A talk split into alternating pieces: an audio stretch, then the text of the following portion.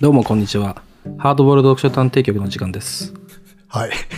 はい、ということでですねミッ。ドナイト。えーミッドナイトハードボールド読書探偵局が、えー今まさに産声を上げたところなんですけども、はい。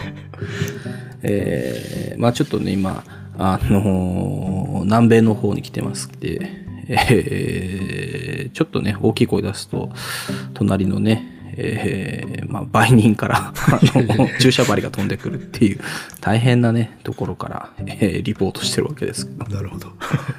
えーあのー今南米のね、えー遺跡発掘調査に今 まあいいか遺跡なのか、えーということでねファベーラなのか。ファベーラなのか分かりませんけども、えー今日はマスター・キートンです。はい。ちょっとね、久々ですが。久々ですけども、あのーマスター・キートン、えーまあね、久々に読んだよ。でもこれも本当に。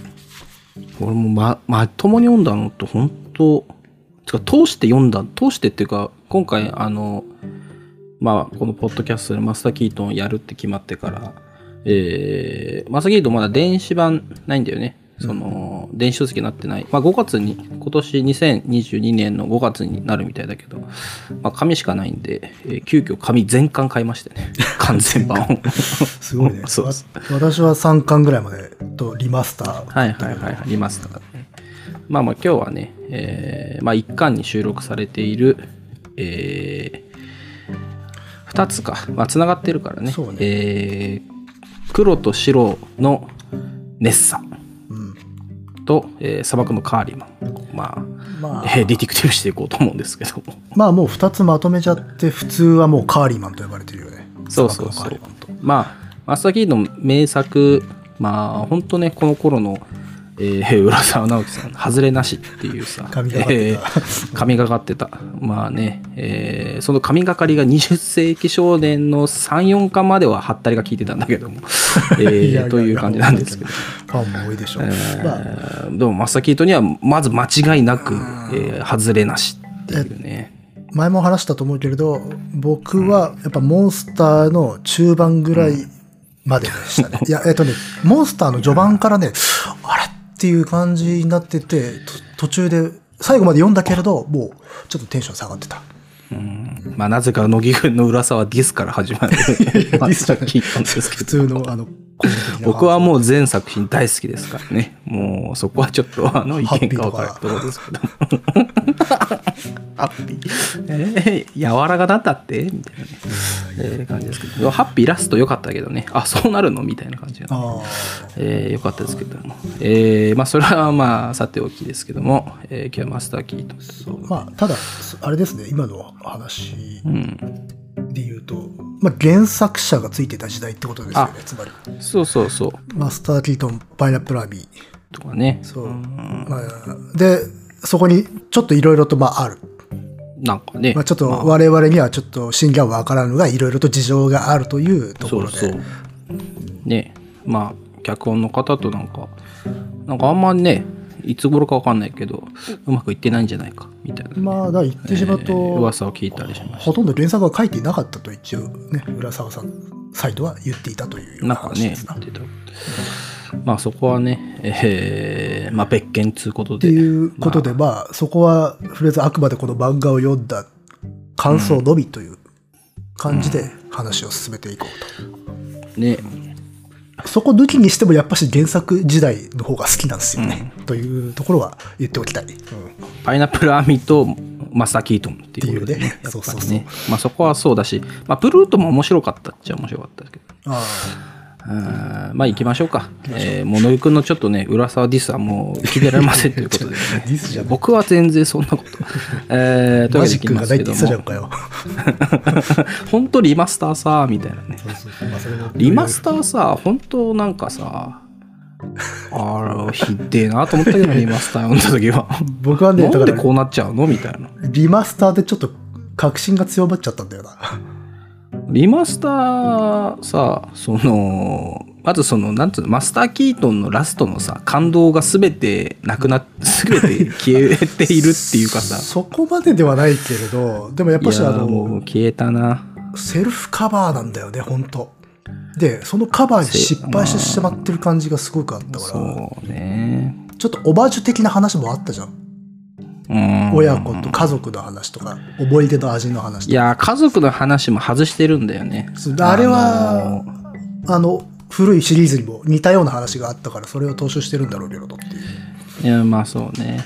あとやっぱね、その、リマスターで言うと、娘の話が出てくるじゃん。娘まあ親、大きくなった娘がさ。離婚したっていうね。そうそう。で、そう、離婚したっていうのがさ、その、まあ、マスター・キートンの家系、まあ、親父も、まあ、マスター・キートンも離婚してっていうところがあるけどさ、うんなんかそれぞれの伴侶は出てこないけど、うん結構こう、素晴らしい人物みたいな感じがあるじゃん。そうね。うんそう。それなのになんで娘の旦那はなんかしょぼいやつにしちゃったのっていうさ、あ あの外し方ないなと思って。マスター・キートンの家系は離婚はするけど、相手のことは思いやれる、なんかさ、あ。いやーそういう感じなのですさ。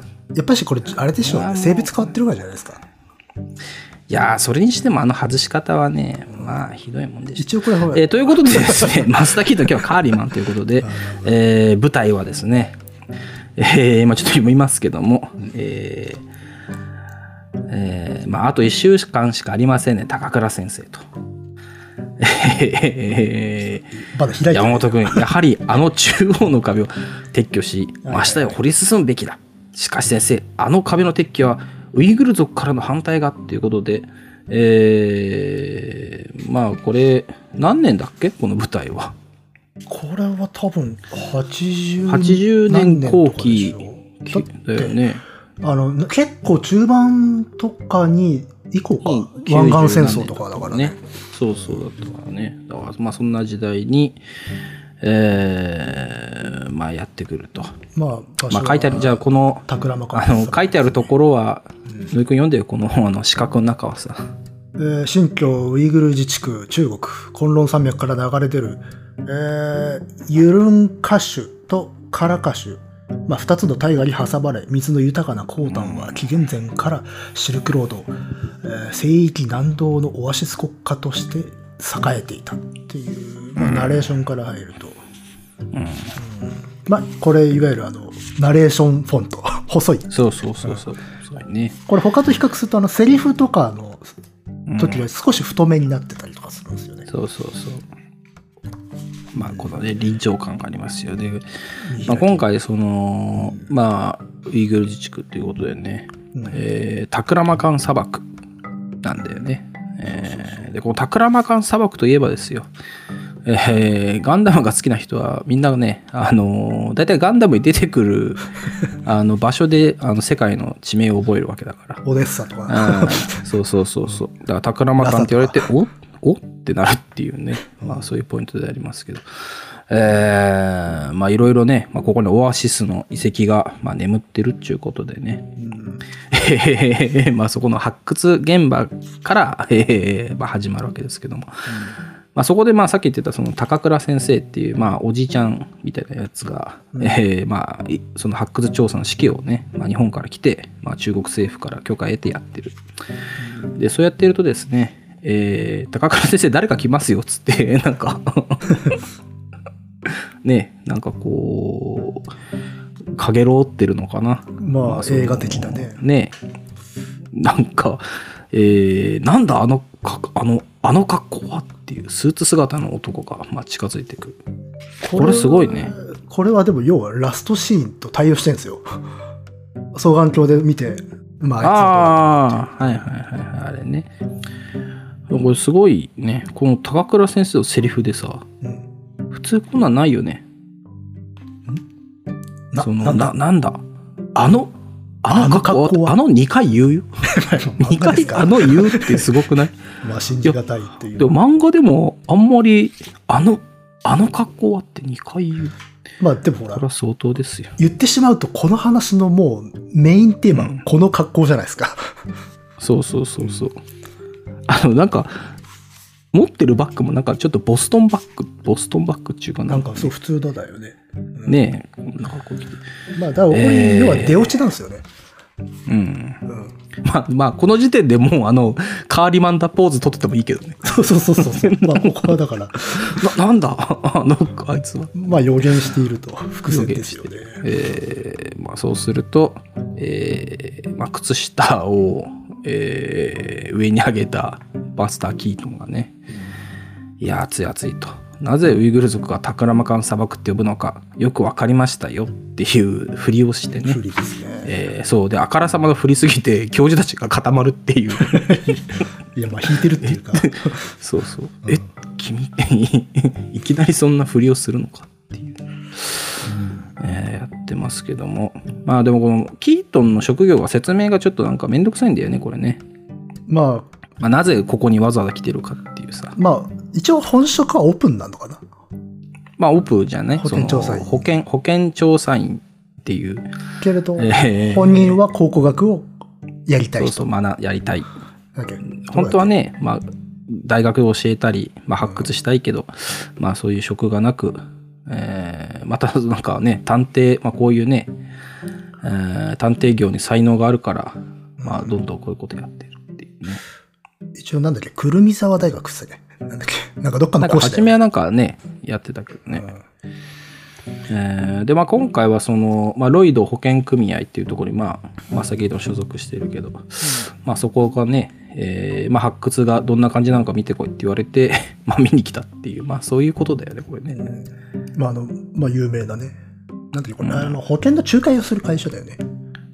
あのそうそうそうそう。そこもちょっとなんか、うん感覚としてはあんまり分かりづらいんだけどね。日本まあね人中、か。我々にはうん。馴染みのない業態だよね、それ。ね割とそのイギリスの貴族階級とかとの保険のやり取りの仲介みたいな感じだからね。これはあれかい？一番古い会社なのかい？ああ、その話あったっけね。なんか一巻の初めの方でそんなあった気がするけどね。いわゆるあれ海洋保険が発祥だもんね、こういうのって。うん。大航海時代。あ、書いてある。1巻、一巻目のね、初めのページに。えーイギリス最大の保険組織、イギリスのロイズは一般の保険会社とは異なり、個人的に保険を引き受ける人々、アンダーライナーに保険取引の場を提供する企業である。もう全然わかんない何言ってるの。なるほえーなるほどね。アンダーライターにはイギリスの資産家や貴族が多く、保険金を支払うのも、このアンダーライター個人である。うん。わかるような、わからんよ。沈黙の艦隊にもおそらくこれをモデルとしてるライズってのが確か出てくるね。へえ沈黙の艦隊って川口海二そうそうそうあれそう。あだよね。ああ。えーまあだからまあそういうところからまあ派遣されてね、えー発掘どうなってんのってまあ見に来てる。うん。で、これね、またね、特に初期のこのマスター・キートン第1巻がなぜこんなに面白いかっていうと、一話ずつが緩やかにちょっとつながってる部分があるんだよね。そうそうそう。これも実は全話とゆるーく繋がってんだよね。そうそうそうそう。で、その前話で発見した、まあ、出土品みたいなものを、えーまあ、ちょうどね、それが何なのかなって、まあ、前回の話、まあ、あの、で、えー何なのかなってやってたら、まあ、ちょうどこのタクラマカン砂漠あたりで出てきたものだから、まあ、それに関してもちょっと調べたいな、みたいな動機が、まあ、キートにはあると。そうそう。まあ、ちょうどいい案件、タクラマカン行きの案件があったから、ついでだから行ってみようということで来たと。そうそうそう。なので、この出土した道具が、まあ、大事で、大事になってくるっていう。そうそうそうそう。で、さらにもう一個言うと、その、高倉さっきから言ってる高倉先生っておじ、おじさん先生と、キートンは学説で対立しているっていうね、うん。えーそういう構図もある。険悪な感じで始まってますから。そうそう。あんまりまあね、仲良くない。だからその出土品、この辺りもらしいんですか？分かりますって聞いても、えーちょっと野木君読んでもらっていいかな？え？あ、き金管の価値？えーとあ、いや、これ、この辺の出土物らしいんですけど、なんだか分かります？そんなもん知るか。っていう、まあ、こういうね、えー感じなんです、ね。こんな、こんな学者いますかね？いや、わかんない。興味示すだろう。これね、あの、こう高倉先生、まあ、後半また話したいけどね、いい働きをしますよ、本当に。高倉先生はね、僕はちょっと考古学者としてまずいレベルだなと思ってますよ。いやー、やっぱね、この人がいるからこそですよ。うんえーで、まあ、いろいろ、まあ、その次のページでね、まあ、2人揉めてますさ、みたいな話をね、まあ、してる。あ、ちなみにこの、この辺の出土のものらしいんですけど、と前話で見つかったこれ、まあ、いわゆる闘争機っていうかな、槍を投げる、うんアトラトルっていうやつだってことは分かってま、す。あそういう名前なのか。ああ、そうか、そうか。分野としてはね。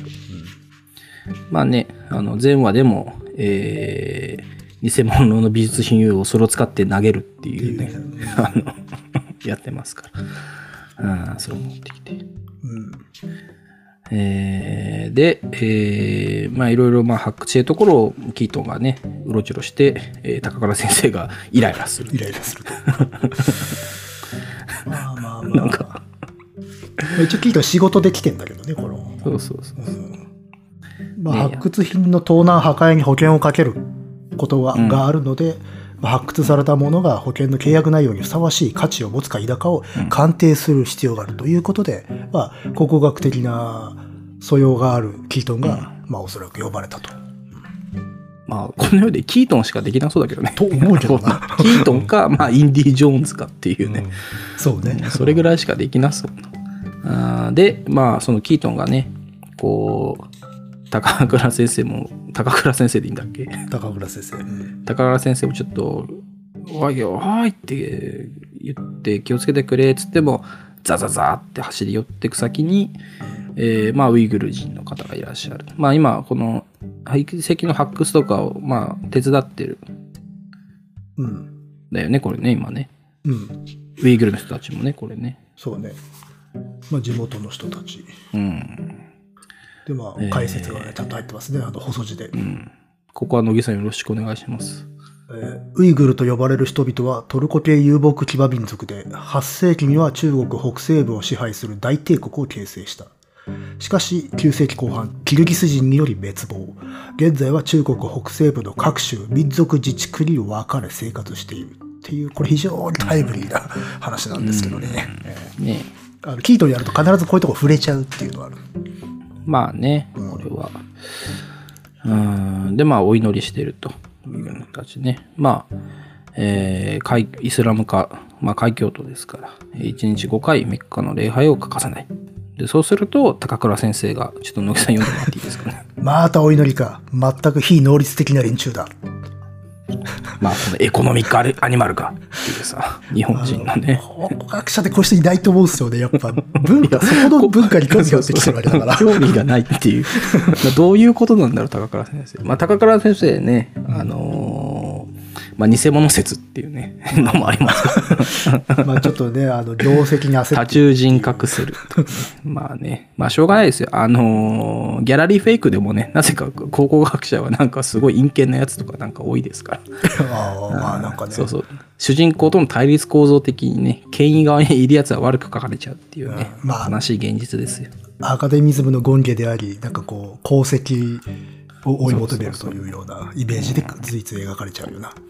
そうそう。で、えーまあそのウイグルの人にまあ、えーシャイフ長老か、まあ、長老の人を、まあ、マスター・キートン、まあ、紹介してもらって、えーまあ、マスター・キートンは、まあ、いい子ちゃんですから、うんえーすぐね、えー長老っつってさ、まあ、その後はちょっと乃木さん呼んでもらって、ちょっと待って、長老。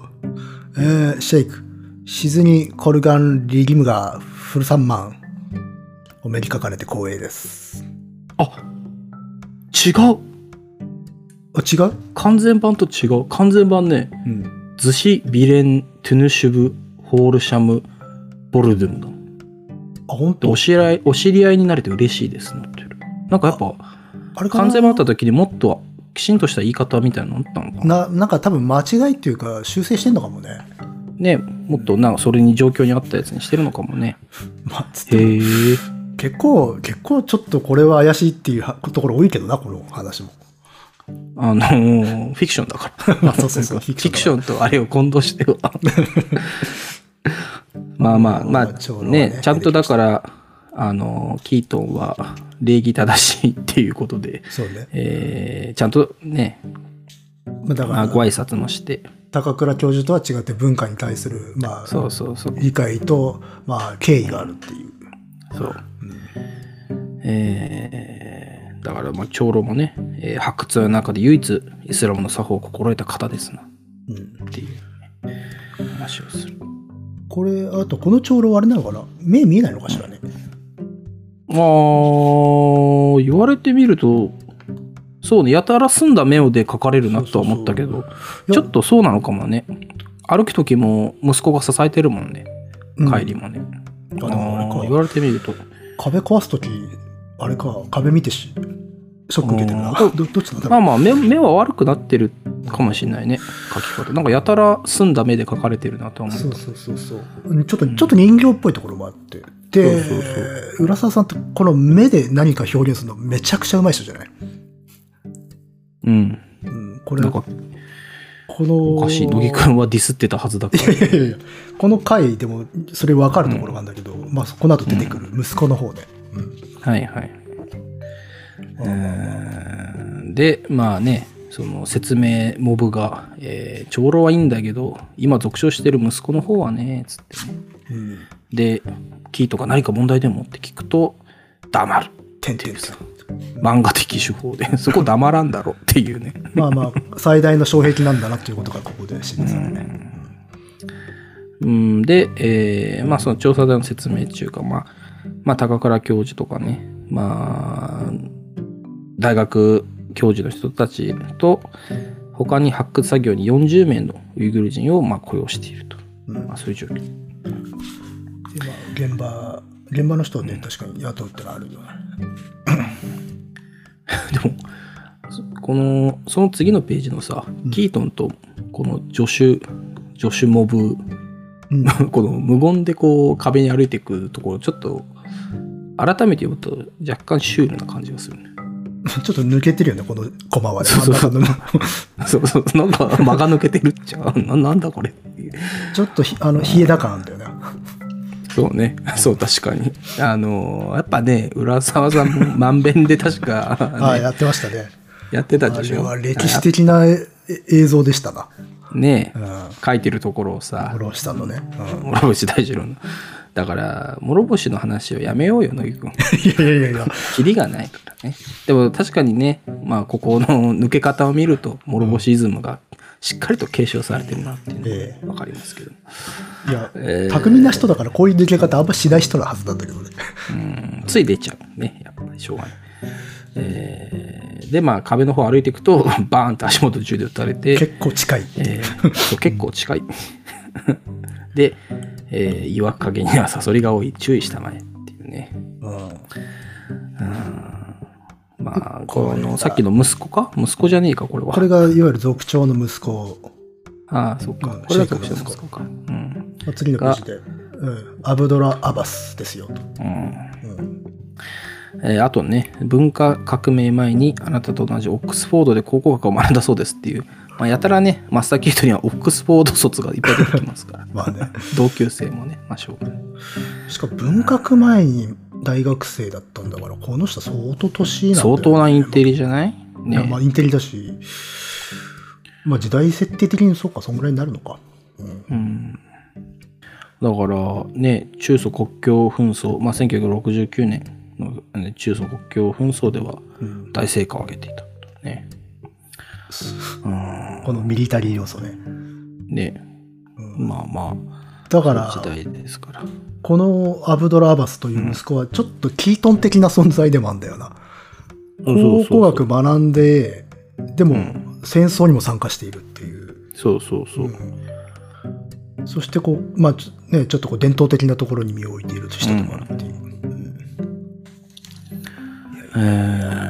しかし、ソ連軍の装甲車部隊にライフルだけで立ち向かって全滅させたって、それは無理じゃないかなと思うけどね。ー、まあまあ、野井くん、野井くん。まあね、えー、ありますから。そういうことが。そういうこともありますから。だって、そのね、武勇伝のおかげで、なかなかね、えー西方この地のウイグル族にはなかなか駆者しできなかった。うんだから、その、で、まあ、彼は発掘に反対だったわけかとうんいうわけですね。まあ、その、今ね、発掘している場所は、そりゃね、えーウイゾウイグル族の土地ですから。うんえーあの人は我々が民族の宝を盗もうとしていると思い込んでいるんですって。オックスフォードで考古学を学んだ人が、そんなこと思うかな？ねまあ、どうなんでしょうね。ちょっとあれ？今読んでてなんか不思議な気持ちになっちゃったけど。このね、オックスフォードで考古学学んだって結構設定としていらない気がするんですよ。そう、いらなかったよね、これね。これない方がさ、てかこれ邪魔だよね。もうなんかもうちょっと生かす気だったのかもしれないけど、結果生きてないから。うん。そうだよね。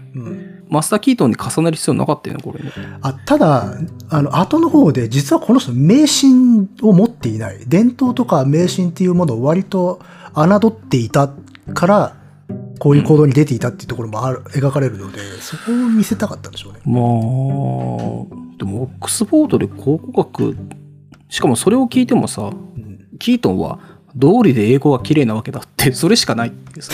いやいや、まあまあそういや、もっとなんか、こんなさ、その、ウイグルっていうか、まあ、世界のね、えーいろんなところ行ってるキートンが、その、同じ大学のね、同じ学部の先輩に会ったっていう時も、英語が綺麗だなっていう感想しかないっていうね。まあまあまあ、まあ、オックスフォードの先輩なんてたくさんいるんでしょ、この人は。ほどね。えーやっぱり撤去しましょう。あの中央の壁ということでねという。ことでねえーそうそう高倉先生、そろそろ話を動かさなきゃいけないっつってさ、あのーね、まあ壁を壊してえな、みたいな。民族の宝に対応してる。うん要は壁が出てきている、出土しているんだけれどもっていう。ただこの壁の下に、この高倉教授が本当に狙っているものがあるからう、ん。どかそうと。そう、めっちゃ掘りたいっすって言ってるけど、えーあの壁はウイグル族にとって価値がっていう声にもね、えー価値はないっつってさ。まあ、地元の人は大事にしている壁だ。特に族長がねっていう。ただこれもまあ考古学者こういうことはありえないはずよ。ああ、どうなんだろうね。結局現地ではうん。こんなもんなのかね。だってあの、まあわかんない。あの、日本のもの、考古学、あの、うんなんだろう、発掘調査報告書とか読むんだけど、個人的に。あの、もう、例えば、まあ狙いのものっていうか、こう、これを調べるために掘るってことあるんだけど、その上の層から出てきた違う時代のものとかも、ちゃんと、あれだよ、あの、報告書に書くんだよ。ちゃんと調べて。まあ、いろんなやつがいるよ。まあね。そうそう。中世の遺跡、あの、遺構を調べようとして、でも上から太平洋戦争中の遺構とかが出てきても、うんちゃんとそれ書くからね、報告書とかに。いそれどうすんの？じゃあ、その下は掘らないの？や、もちろん掘ってって、出てきたものは全部記録するから。ああ、きでもやっぱ掘る掘るっちゃ掘るんだな、やっぱりね。あまあ、基本的に発掘っていうのは遺跡の破壊でもあるから。だから最小限にやってったりとかするわけだけど。なるほどね。そう。なので、まあちょっとこの高倉先生はどうかと思いますっていう 感じで読んでました。まあでも、そんなこと言ったらね、物語進まない。このまま多分ね、じゃあ壁、だといや大事だから、やめるか、今回手つけるのは、つったら、終わりのページで、キートンが告、じゃあ、そうそう、帰りますっつって終わりで。あの、かまいたちの夜の大阪行きみたいなそうそうそう。もしくは、あのースキーのストックで刺されて死ぬっていう、まさきの急にね、唐突に 殺されちゃうっていう。えーまあ、それはちょっとね、えーいつかのかまいたちの夜会で話すとして。えーまあ、とにかく、まあ、中国政府から与えられる時間はもうないからね、早く掘りたいんだ。ここを掘ればね、2世紀ヘレニズム文化が東方に影響を及ぼしたか。えー西から東に伝来した数々のほにゃららほにゃらら、ほにゃららが発見できるのかもしれないですよ。なんか特にこの人は文様の専門家みたいね。うん文様とか文章かみたいですなということで、こう焦ってらっしゃると。で、まあ、一人のね、まあ、教授が、えーまあ、ロイド保険組合を代表して、キートンからも意見を聞こうじゃないかって言われると、まあ、キートンいつもね、こういう場合には、えーちょっと話聞いてませんでしたアピールするから。そうね。いつもそう。そういつもそう。なんでなんかなんかやってるんだよもこんな感じ。そう。おっつって。まあだからこれやっぱ名探偵ものなんだよね。まあそうね、コロンボ的な。そうそうそう。うんで、えーその件でしたら、1日だけ結論を待ってくれませんかいいですね。そう。のな、なんだとそうそうそう。よくわかんないけど、キートンが1日待ってくれませんかって言うとさ、なんだと？とは言うけど、そこで話が一旦終わるんね。いやまあ、だからこれはだから山岡論法と一緒だから。説明はないんかいうね。一週間後集まってくださいって言えばウインナーを食べさせたいんで1週間後っていう、ねそれと全く一緒ですけど。うんだ一堂に返してほしいよね。そこ、あの時代のさ、スピリッツにいたさ、あの、ギャラリーフェイク、美味しん坊、マスタキと、一堂に返してさ、あの、お互いを、まあ、殺し合う。いいね。えーで、えーキートン、まあ、ちょっと話飛んで、うん。まあ、時間が飛んでねまあ、長老、さっきお会いした長老のとこに行くと、お茶を飲みにね。で、上ではこう、なんていうか、こう、非常に、なんていうのかな、請求な議論をしているんだけど、下ではゆったりとした時間が流れてるっていうのが、もう、ちゃんとトーンで分かれてね。えーこういうでとこ、うまいですよね、この人は。我々ウイグル族の上に立つのはアッラーのみと。まあ、そのね、えーほにゃららほにゃららほにゃららっていうね、まあ話があって。まあ、地元の伝説、ウイグルの伝説を語り始めると。うんこの地はマホメットに最も近い伝説の英雄、サーディクの聖地とされていたからだ。私が毛沢東の軍隊と共に戦ったのも我々ウイグル族の信仰の自由のためだ。英雄サーディクのように。だが新しい中国も我々を支配しただけだった。という、なかなか深みのある話では。これはね、えーで、えーまあいろいろ話があって、で、まあ息子は間違ってるみたいなね、話があ出てきますけど。まあ、あれは西洋で合理主義と政治術を学びまあ、ここのキャラクター造形のためにオックスフォードなんて話を持ち込んでるんでしょうね。だったらオックスフォードの考古学じゃなくてよかったのに。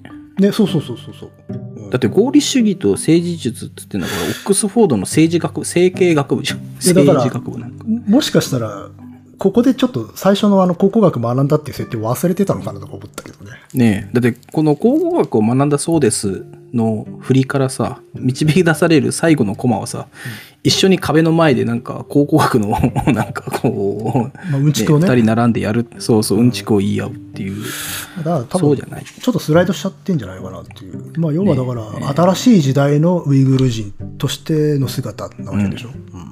うんで、えーまあ、で、まあ、長老は、ついにあれを発見したのだと。うんそれがあの壁なんだ。うんあれこそ千年の昔、この砂漠で戦った英雄サーディクの、えーマザールの上に立った礼拝所の跡。中央の壁のくぼみは聖なる印だと。あの次は間違いではなかった。うん大事なもんじゃねえか。大事なもんだったというね。ちなみにこのサーディクっていうのはちょっと疑問ですね、これね。サーディクって何なんですか？サーディクって、あの、シーア派のね、8世紀とかの指導者にいるんだけれど、これ時代も場所も違うからね。えー、なんか 10, シーア派な10世紀の英雄とか言ってるもんね。うーん。だし、ウイグルって多分多くはスンニーだしね。まあどうなの？あれ？シーア派が奇跡的な方だったっけ？奇跡的？すごいざっくり。奇跡的？秘術的？あ、なんか神秘主義みたいな？神秘主義か。ああ、そう。まあでもちょっとそこら辺はね、えー生半可知識では話せませんで。うん、まあどうなんだろうね。ちょっとまあ、ここら辺もだからちょっとこ私わかりませんけどう、も。モデル引っ張ってきてちょっと作ってるんでしょうね。のかな。こういうのは多いですからね、この本がね。そういう。うんああ、まあキートンはね。まあまあ。で、えー、キートン先生意味わかりましたかと。まあ、よくわかんないけど、大事なもんっすね。わかんなかったんだと思っちゃったけどね。そうそうそう。よくわからんか、よくわからんかって、俺でも今なんか大事なもんだったんだなと思って。もういや、あの、族長の言ってることはよく分かったけどなって思って。えーで、とにかく壁の撤去やめさせなくちゃってなってね、ますけども。えーで、次のページ行きますと、えーまあ、その作業している、えーウイグル族の人たちがもうシャベル捨ててね、え帰ろうとしてる。で、なんだと。えどうやら彼らがお祈りしているとき、学生の一人がメッカの方が横切ったんだそうです。怒ってますよと。うん。えで、それを見て族長の息子がニヤって笑って、なんかこいつあれだな、うんあの顔の輪郭がアキラの大佐と同じだな。そうね、確かに。うん。うんあのーななんかあるかい？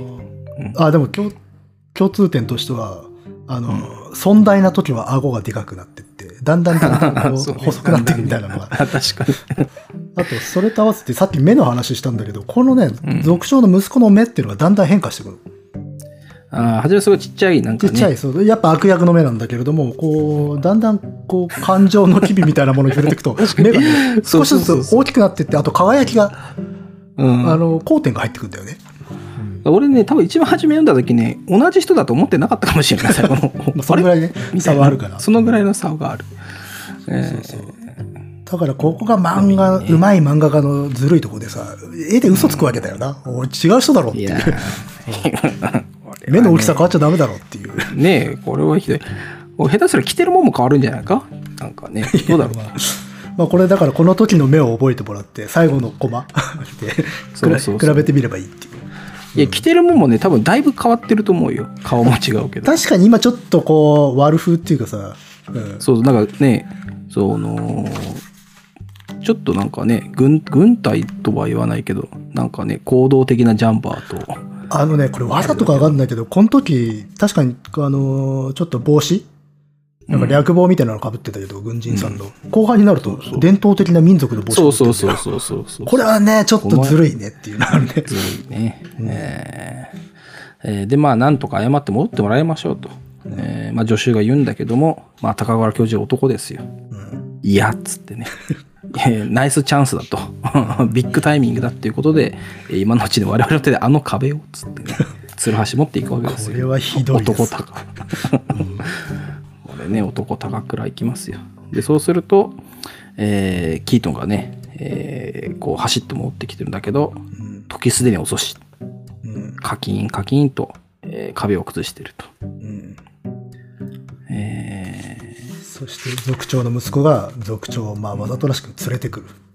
ーそうそうそう。うんこれも連れてこないでさ、ずっと見張ってれば壁壊してるのを止められたのにね、息子ね。まあね。うんこれなんだ、わざと壊させたわけじゃないもんね、これね。いや、まあそういうとこはあんじゃん。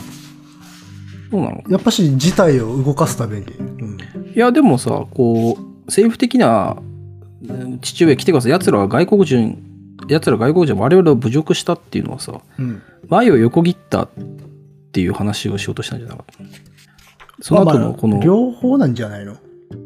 でもこの、息子も驚いてるよ、次のコマで。わっって驚いてるから、これやっぱ、これはそうか、やっぱし息子と、してもメッカを横切っなかったんじゃない？メッカの方向を横切ったことに対してう。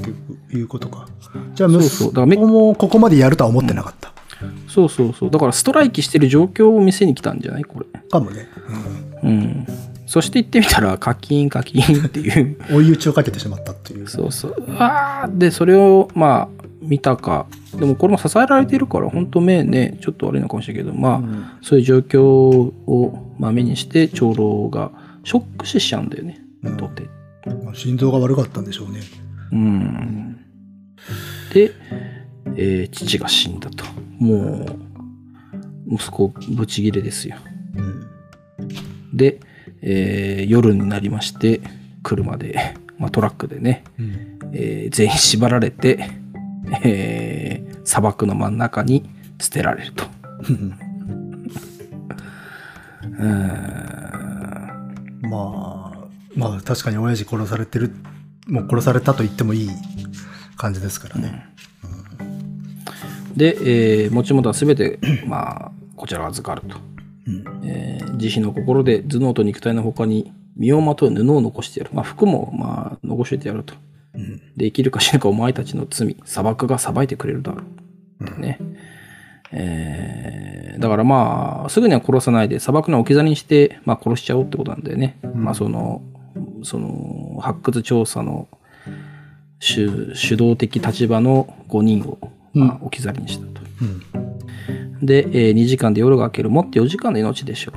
で、まあ、そのね、息子の仲間が言うと、えー息子がね、いや、あの背広の男はもう少し長く生きるかもしれん。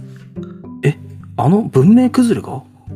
背広に長袖、それに長ズボンは実際には直射日光を避け通気性もいい。知ってやっているとすれば、あの男、ただものではない。っていう、ピッコロポジションにね、ピタッと収まるっていう。そうそう腕組んでるしね。そうそう、スチャッってね。えー、もう完全なポジション取りですよ。もう、すっごい細かい集中線入ってるからね、ここ。そう。あの、だからね、ここ読むとね、この息子の役割大変だったろうなと思うね。うんまずその、発掘調査の嫌がらせ、プレッシャー、えーまあ、キートに銃撃ったりね、と、あとは、父親思いの息子である側面みたいな とこ出して、えー情け容赦ないね、えーところも砂漠に置き去りにするところもやりつつ、最後の方、最後の最後にはピッコロポジションでね、うん背広っちゅうのはさっていうとこまでやらなきゃいけないっていう。親父死ね、ね、親父が死んでしまった怒りを持っていた割には、このドヤ顔はどうなんだろうなって思うんですそうそうそうよ。だからさっきみたいなブレがちょっとあったわけよ。僕そうそうも読みの中で。ね、ここはもうね、すごいなんか、いいね。まあまあまあこれはねキートンのね、こういうポジションって結構出てくるもんね。説明をするそうそうそう解説をするっていう。ね。うんえーで、えーまあ砂漠に取り残されたけど、まあ混乱山が見えると。混乱山脈が見える。えー4時間も歩けば道へ出るな、つってね。うんまあ、高倉教授以降はね。それに日の出まであと2時間ぐらいですよねって言ってると、キートンがね、えーその後2時間で我々は簡単に死んでしまうんですと。直射日光で大気が沸騰してね。うんタクラマカンウイグル語で生きては戻れぬ死の砂漠という意味なんですよ。いきあの、カメラ引きになってね。そうそうそう。あれ？セリフは一緒？生きて戻れぬ砂漠？生きて戻れぬ死の砂漠ってことよ。変わってるわ。やっぱいじってんだね。うん、こっちではうあの生きては戻れぬ砂漠という意味なんですよ。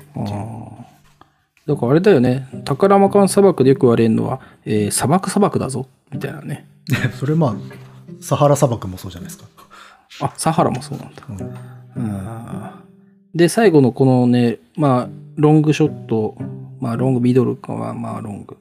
うん非常にね、あの、諸星大二郎味が。ぽい。これはぽいね、確かに。うんこれはね、あの、浦沢先生出しましたね。いや、それは分からんけど。ちょっと珍しいでもなんかさ、いや。このショットはもう、特に一番左端にいる男の姿勢の曲がり方なんだこれ。腰のね。そう、あとその手前の男のなんかずんぐりした感じとか、すっごい諸星大二郎。あの、八福神、七福神、八福、八福神。そうそうそうそう、八色神ってあったね。あった。あの頃のね、あの、妖怪ハンターっぽい。ぽい差は確かにあるね。そううんあとやっぱね、砂漠でやっぱ諸星大二郎と親和性高いですから、まあまあまあ。ついねうんうん、出てしまったんでしょうね。えー、ということで、まあ一旦ね、キャプチャー後、まあさっきの、えー、なんちゃらとなんちゃらの熱さ編が終わって、後半がやっと始まるんですけども、これがいわゆるえー、我々の知るタイプ有名。なね、そうそう、砂漠のカーリマン。うんまたね、やっぱこのマスター・キートンの良さはやっぱこの扉絵の良さね。あついついにやっぱ引き込まれちゃいますよ。これね、本、紙で読んでるでやっぱり。あのー砂漠のカーリマンはこう気合入った扉絵なんだけど、うんその前話の黒と白のネッサは、うん。あ、そっか、見開きなのか？そう見開きだから。いやでもなんかね、どれも、これは結構好きだけどね。結構変則的だよね。意外と形が定型があるわけじゃなくて、その都度って感じだね。その都度その都度。うんえー、で始まると。まあね、前ね、ちらっと喋ったけど、まあ見開きにこだわりがあるっていう人ですから。うん。確かにね、いいですよ。うん。えーで、これ、やっぱし、この前話の最後が、まあ、夜の砂漠、暗闇になって、うん。で、次のその砂漠のカーリマンの扉絵ではもう、うん。カンカンとね、日が照ってるっていう、砂漠っていうもので、うん。じゃあもう死んでるわ。死んでるという、地獄のね。はい。で、えー、まあその発掘隊の人かなのかな、えー北京の日本大使館で連絡が取れたと。まあ、救助隊が来るのは3日も後だと。うんうんで、まあ息子ちょっと今、その、発掘調査の、まあ学生なのかな？学生たちが心配してきてるんだけど、しらばっくれてね、えー装備は持って出たのかね、彼らはと。まあだから、私は知らないよ、みたいなね。まあそんな感じでやってる。そっか。息子は族長の後を継いだからこういう格好になってんのかな？ああ、それもあるかもね。確かに。親父のね、後ついてるわけだから。うん。えーで、えーまあ、心配してる学生たちがいろいろ聞いてるけど、まあね、続まあ、息子は自分でやってますから、まあ、ちょっと見つからないとなると、もうダメだね。死んじゃうね。みたいなね。まあ、そんな話をして。で、えーまあ、父の喪に服してるから動けないけど、できる限りのことはしませうっていう、まあ、そういう感じなんですね。まあ、白々しいですが。うん。で、えー、奴らの死体を回収したかって部下に聞くんだけど、部下がね、そ、それが、生きてるんです。え？まあまあまあ。あと、これ割と、まあ、どう、割とどうでもいいっていうか、細かい話なんだけどさ、この、浦沢さん、この誤行や、よくやるよね。気づいた時の。あの、ああ、そういうこと振りベタ、ベタフラッシュ的なね。そうそうそうはいはいはいこれ結構使うなって思って。うん振り返りの手に。うんで振り返りで後ろから誤行が指してるっていう。ああ、そうね。うんこれはいいですよ。えー穴を掘ったんですよと。それも日中、そこの、そこに日の差し込まない、えー東西方向に。結構深い穴ですからね、これ。うん。うん、まあ、そういえば今気づいたけどさ、うん。これ何で掘ったか書いてないね。まあ、木切れで掘ったんじゃない？多分。か、手かね。木あったっけ？手なんじゃなくて T ないもんね、砂漠ね。結構しんどかった結と思うよ。構穴だよ。結構穴だよ。ね うん。こんな穴掘ってんの？あの、ジョジョ第3部でスタンドで掘ってる見たことあったけど、これなかなかだって大人5人が入る穴だからね。これは、まあでも、後々ほら、木切れでね、槍作ってますから、あったんあ、じゃないうそそうそう。この時はないよね。この時は絵、絵、絵ではないね。ないよね。うん。うん。怪しいな。まあ、えーまあ、とにかく穴を掘って助かったと。うんえーで、高倉教授はもうゲホゲホっつってなんか、まあ水飲んでないですから、口乾いてるからゲホゲホ。やってると、次のページで、あの、キートンがね、パクっつって、なんか食べてる。うんえーそうすると、高倉教授が、キートン君、なんだ？何を食ってる？えーああ、これをしゃぶってると唾液が出ますよ。よこせ。えー小石っていうね。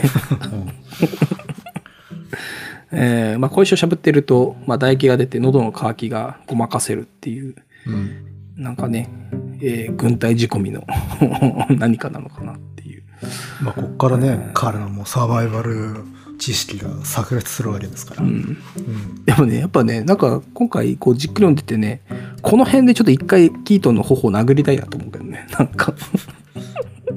この、えー小石の後はさ、じゃあこれはどうですって、根に木の根にわずかに水気があるっつってさ、うん。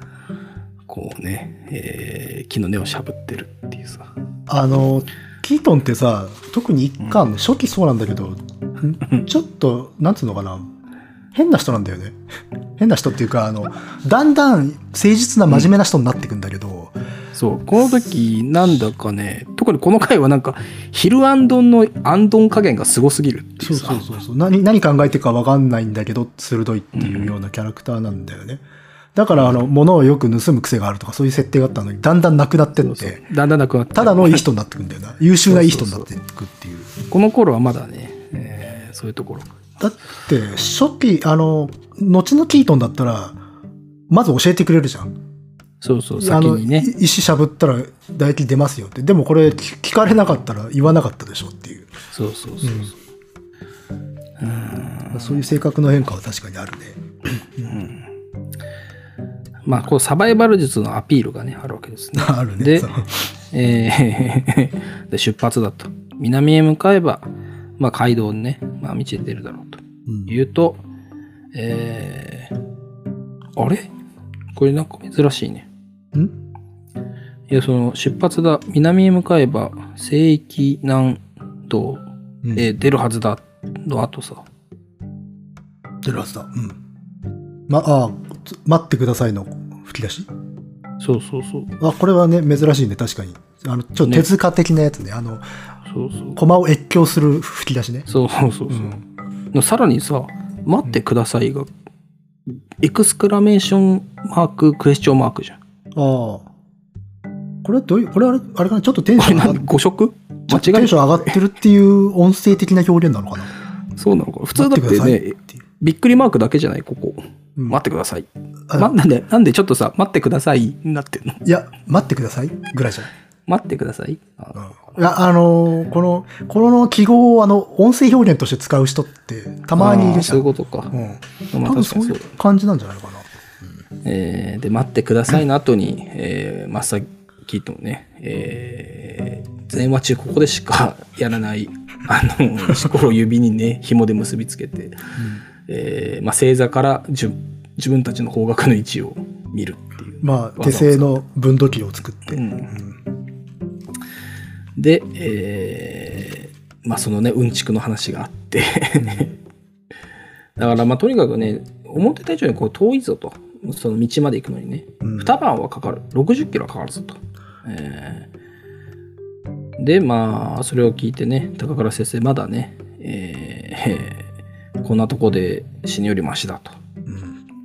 まあ言ってるわけですね。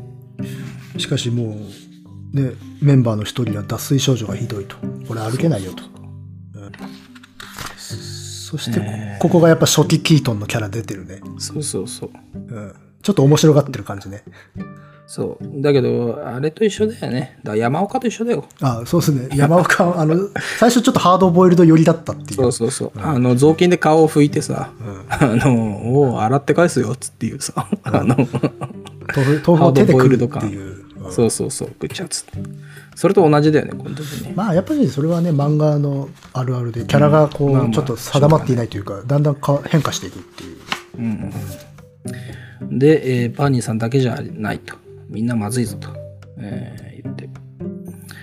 えーで、えー高倉先生、死んでたまるかってね、うん言って、えーちょっと先の方行って転んでね、ま足痛いあっていう。これはもうメソッド通りですよね。うん。うん。まあ、メソッド通りなんだけど、特にこの後高倉先生何もしないからさ、まあね。あの正直ね、ここのエピソードはもはや、あの、えーちょっとページ埋めてるなっていうね、埋まっちゃったなっていう感じだね。まあだからやっぱしキートンの言う通りにしないとこうだぞっていうのをまず体を張って示していただいたと。そうそ。いううの。と まあ災害ものとかホラーであればこのこの人たちはまあ死ぬわけじゃないですか。うん。えー、まあ痛いなっつってね。でもこれいいな、これでもね、そう言っときながらあれですけど、すごくいいシーンだなと思いましたね。その、足痛いっつって、まあ、折れちゃったのかな。まあ、添え木してもらってさ、キートンにね。えーまた穴の近くに戻ったらさ、うん。高倉先生、あの、寝そってってるポーズがさ、あ あのの、団らんのポーズで、そそううそう、ふて寝のね、頭に手を置いてさ、あの、ゴロンってなって、今でテレビ見てる時のポーズ撮ってる。まあでも確かにこういう格好にはなっちゃうだろうけど。そうそうそうそう、だけどなんかね、すごいいい。で、えーそこでやっとね、あの、サバイバルですから、我々の持ち物はこれだけですっつってさ、うん。えーなぜか、あのー族長もさ、これはキーアイテムだから取っちゃいけないって言ってさ、っていうね。あの、鳥の、その鳥の彫り物、まあ、さっき言ってたあの、宝間から出土したんじゃないかなって、えーキートンが言ってるね、うん。えー槍を投げるためのうん。あれがね、アトラトル。そう、アトラトルか。それは、あの、キーアイテムだからさ、あの イインベントリから外せないっつって、ね。外。せない。あのグレーアウトして外せなかったっていう。そうそうそうそう絶対あるじゃない？そのさ、ね。帝国に捕まった主人公牢屋に入れられるけどなぜかキーアイテムだけは取られてないっていうそのパターンです。そしてねあのなぜか防水ポケットの内側から破り取ったビニール6枚っていうまさあね。いやそれなんだよっていうね。これ何なんだろうね？防水ポケットの内側から破り取ったビニール6枚なんだろうね。これ何なんだ？これ本当にズボンのポケットってこと？これ。そうじゃないの ななぜそれを持ち元ずとしてカウントしたんだろうなと思うんだけど。まあまあ後のそのスキルを見せるためだけの、そうそうそうそう。だしあとそのねな槍投げるアトラトルうん。鳥の彫り物にしたってさ、うん。そそもそも最初はあの族長の息子は考古学学んでいたんですよ。考古学学んでいたウイグル族の人がさウイグルの伝統の武器を見逃すか乃木くん乃木くん。だから重要アイテムだから。ですよね。しょうがない。グレーアウトしてたまあもしあのいやまあわかるよ乃木くんが言ってることはわかるけどでまあリアリティ求めるんだとしたらねえーこの鳥の彫り物、まあちょっとね、あの、丸っこい細長い棒のようなものですから、まあ、キートンの、あの、SAS だっけ？SS。?SS、英国のね、軍隊、直伝のあの、肛門に隠すっていう技を使ったのかもしれないしね、これね。こんな、大変ですよ、こんなの。これやばいなっつったから、世界仰天ニュースっと鳥の頭ですよ。鳥の頭の方から SS 仕込みのあのね、肛門に隠すっていう技をやってさ、やったのかもしれませんけど。そうじゃないと隠せないじゃん。リアリティラインで言うとさ。いや、まあ隠せない。でしょ？うん。しょうがない。だから肛門に隠していたっていう。えで、それを見てね、うんえーダメだ。文面復帰には程遠い。石器時代以下だっていうね。えー急にここ、この辺から高倉先生の表情がいい感じだけどね。なんか。まあ、そ、それはもう、あれですよね。改心の振りがされてくるからですよ。そうそう。うんねこの、さっき族長の息子のか目の話、顔の話もしたそうなんだけど、うんあのね、振りっていうか、ちゃんとね、あのー、決めのいい顔になるところまでで、いきなりああなっちゃうとおかしいから、徐々に徐々にね、軸がそっち移っていくんですよ。うん。それは、まあ、無意識なんだろうしね。うん書き手がやっぱしまあ高倉先生、大したことないからね。書き手の意識が、あの、なんか、共感がどんどん増していけば、絵柄に当然現れるでしょうし。えーで、いや、大したもんですよ。これだけ揃えば、つってね。うん。えーこれだけ揃えば何？も、キートンがね、えー我々の持ち物はこれだけですって、うんキートンが決めてるだけだからね。まあ、ねこの無理やり防水ポケットの内側から破り取ったらビニール6枚っていうね。この確かに防水ポケットはちょっと、ちょっと不自然かなっていうか、リアリ不ティが自然でしょ？だってもっとなんかさ、ポケットに入ってるコインとかならわかるよ。なんかさ、そういうなんかね。まあ、だからあれなん。じゃない？想像するとすれば、やっぱしこう、物を奪われて、あの族長に、うん新族長に、うんその時に必死にこう破り取って、これだけでも持っていこうと思ったかもしれない。あの、砂漠に置いていかれることを予想して。これ何のでもさ、防水ポケットなんだろうね。な、何の話なんだこれ。そういえば。ズボンのポケットかなってずっと思ってたけど、どっかあってよく考えればそれっておかしい？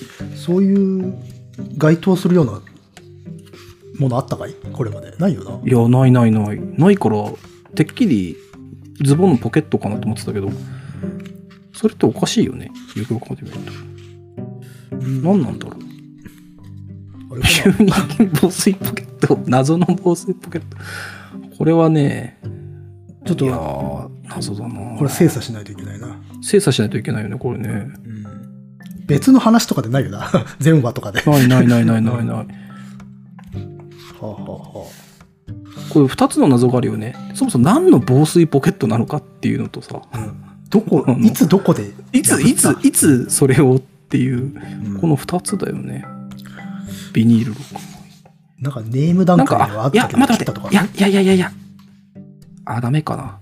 あの、トラックのホロかなって一瞬思ったんだけど、いやー、と、だって、いや、ホロがないわ、そもそも。うんだし、ポケットじゃない。そうだね、ポケットのフォローは切れないよ、本当にめちゃくちゃ。切れないよ防水ポケットってそもそも何？わからんから諦めるしかないよ、これ。諦めるしかないのか。いや、でもこれすごい重要だってさ重要だけどね、これは確かに。この後だってさ、助かるウイグル族風に言えば、神の恵みってやつですってうん言うぐらいすごいものなんだよね。防水ポケットね。えー、まあちょっとここかかりすぎるとね、まあこれで1時間経っちゃうんで、えー、聞きっつってさ、おや？えー、やったぞ、かかったなと。えー、見てください、ジャコウネズミです。今朝この辺りに足音があったから簡単な罠仕掛けといたんですと。っていうね、この罠見たかった。こそ、この間見たかった、ね。この罠見たかったよ。ね、その草むらの向こうでね、見えないようになって、あの、キートンもカメラこっち寄らないでくださいっていうポーズ取って すごいね、ちょっと見られたくない感がね。そうそう、あの、あの、藤岡弘の探検隊みたいなってここね。都合、あの、いい、絶妙なところにカメラいるっていうね。そうそうそう。あの、都合のいいところで、あのね、え持ち物を表紹介して、紹介し終わったら罠にかかったジャコウネズミ。でも、リアリティラインで言うと、このジャコウネズミかかんなかったらみんな死んでるわけだからさ。これものすごいことですよ、これ。そうそうそうそう。うん、だし、あのーね、キートン、人間は救うけど、ジャコウネズミはね、えーさっと殺せるっていうで、それはまあしょうがないんじゃないですか。やっぱサバイバルマスターですから。恐ろしいですよ。結局、ね、ヒューマニズムしかないわけですよ、キートンにはね。ね、あの、親父は言ってたんだけどな、あの、こと人間は動物に関しては、驚くべきヒューマニズムを発揮するっつって。で、えー息子にはそれがあの伝わらなかったっていうね、まあそういうことですけど。えーで、さらにその後ね、えー石器でナイフを作るっていう。石器、石器のね、うんちくが。そうそうそう。意外と宝マン砂漠、なんか、キートンがギリギリ使えるだけのサバイバルものは残したんだよね。残したちょっとしたさ、草むらと、ちょっとした生き物と石、ちょうどいい石とねあ。の、我々の持ち物はこれだけですっつって、神の恵みですって言ってるけど、いやいや、普通に黒曜石あるんだなとか思って。あまあ、これは、そうね黒曜石とは限らないかもしれないけど、うん、っまあ石のね。どっちかっていうとこっちの方が神の恵みっぽいんだけど。ていう気はするけどね。うんえーで、まあ、ジャコウネズミの喉をかっきってね、えー血を飲めっていうさ、これはもう、あの、初期バキの世界観で、あの、これは熊をね、解体する。これはちょっと怖いね。でも、月種類ってほら、いろんなね、病原菌とか持ってるでしょ。うん、ありますから。で、えーでも血液は塩、水、タンパク質の完全養殖です。これね、ほんとね、バギの世界。観。うん。えーでももちろん高倉先生はね、おえっつってね、私は吸血鬼じゃないって泣きながら言う。でもこの辺りからやっぱ高倉教授の顔もねいわゆる悪役面じゃなくなってんだよね、そうそう、あのーいい感じのね、負け犬顔になって。そうです。うんそう、結局ね、ここ難しいんで、今回の話難しくてさ、その、まあ当然族長との対立、マスターキーとの対立っていう軸がまあ終始あるけど、この高倉先生との対立っていう軸がね、なんかなくなっちゃうんでね、最後の方だと。いやもうだからって聞いていっちゃう。高倉先生はだから対立相手ではなくて、うんまあ説得される人っていう 役役目だぶっちゃけ、そうね。まあ、壁壊す役で必要だっただけでね、その後はまあ、そうねここではいてもいなくてもっていう感じだからうんあのなんか障害にもなってないしね普通こういうキャラってさそうそうそう面倒ごとさらに起こしてそうそう。主人公たちを困難に陥れたりとかするそうそうそうそう。もしくはね、わちょっとした和解みたいのがあるはずだけど、それもないっていう。割とこの後ね、高倉先生はフリーです。あまあ 和解はねワンワンカットとか1コマだけある表情だけであったっけ、うんあ、表情でって。まあ、あの、この人表情描くのうまいからそこだけでなんとかいけるっていうところがある。あ、確かにあるね。キートンのとこね。まあそこまで。えー、で、もちろんね、あの、石でナイフ作ったら次は火ですよ。ですよ。うんえーあの、なんかね、えーシュッシュッ、シュッシュッつってさ、ちょうどいい枝とちょうどいいつるがあるから、まあね、本当神の恵みだわ。神の恵みだわ、つってね。もう、なんだろうね。で、ジャコネズミもさ、まあ焼いて食ってるけど、一匹じゃなくて二、三匹取れてるみたいだしね。そうね、この量はね。そうそうそう。だから、ほんとね、えーちょうどいいサバイバル。もはやグランピングですよ。これ、マスターキートングランピングで、これ。確かにそのレベルだね。ねえこれはちょっとハードなキャンプしませんか？っていうさ、あの、えー感じになってますけど。で、まあ、それを食べてる。で、食べてる中、キート君は食べんのかね？もう食べんかねって言うと、えー、つってね、先にこの皮舐めちゃいますからっていう。えージャコウネズミ。ジャコウネズミの皮こんな伸びるの、えーどうなんだろうね。うん意外ともっとなんかちっちゃいじちっちゃい。感じかなと思ったけど、でもなんか、この後だってこれをね、この皮でいろいろ作ったりする頃、そうね、袋とかね。なんかサイズ感合わないけど。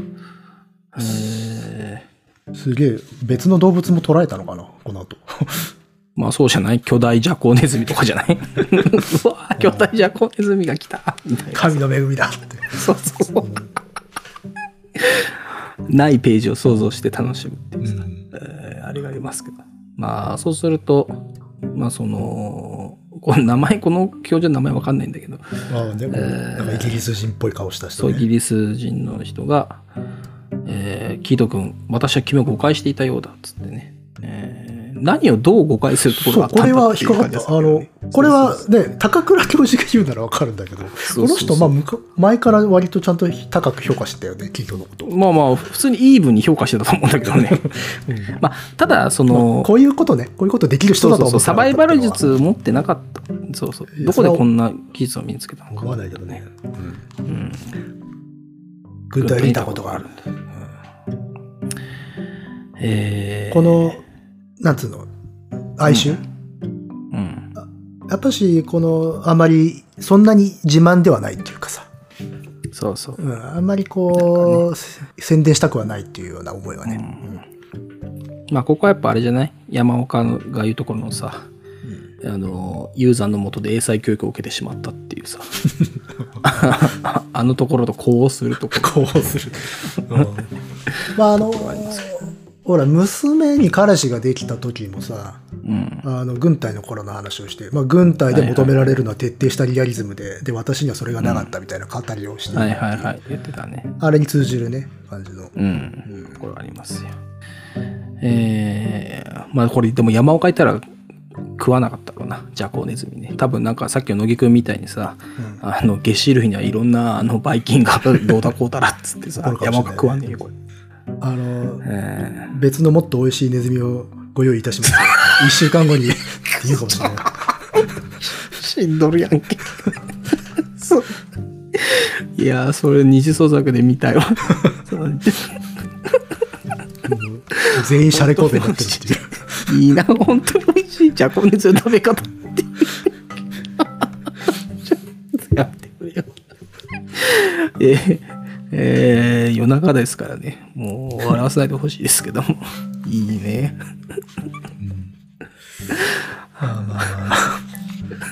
ちょっと、いや、不思議な男だね、君は。はい、そうですね。えーで、まあ、きっとね、よくあるパターンかもしれませんけど、こうちょっといい感じに評価されるセリフ言われたときは、それ聞聞こえない感じで、そうだ、大切なことを忘れてたっていう。そうね、あの、あくまで夢中になってますっていうね。そうそうそう。